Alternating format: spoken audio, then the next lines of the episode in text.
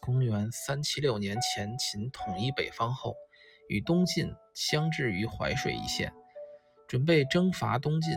建元十九年七月，苻坚不顾群臣反对，下诏大举攻晋。亲率大军八十七万，东晋军以八万迎战。两军对于淝水两岸，东晋军首领谢玄派人前往秦营中，要求秦兵向后移动，使晋兵渡河决战。苻坚打算趁晋兵渡河之机打垮晋军，便同意了这一要求。秦军本来就不愿意打仗，听到命令后一退不可收拾。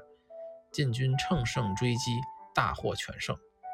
这一战使前秦政权彻底瓦解，北方陷入混乱局面。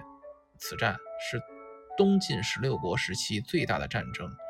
前秦王苻坚无视内部不稳、降将思乱。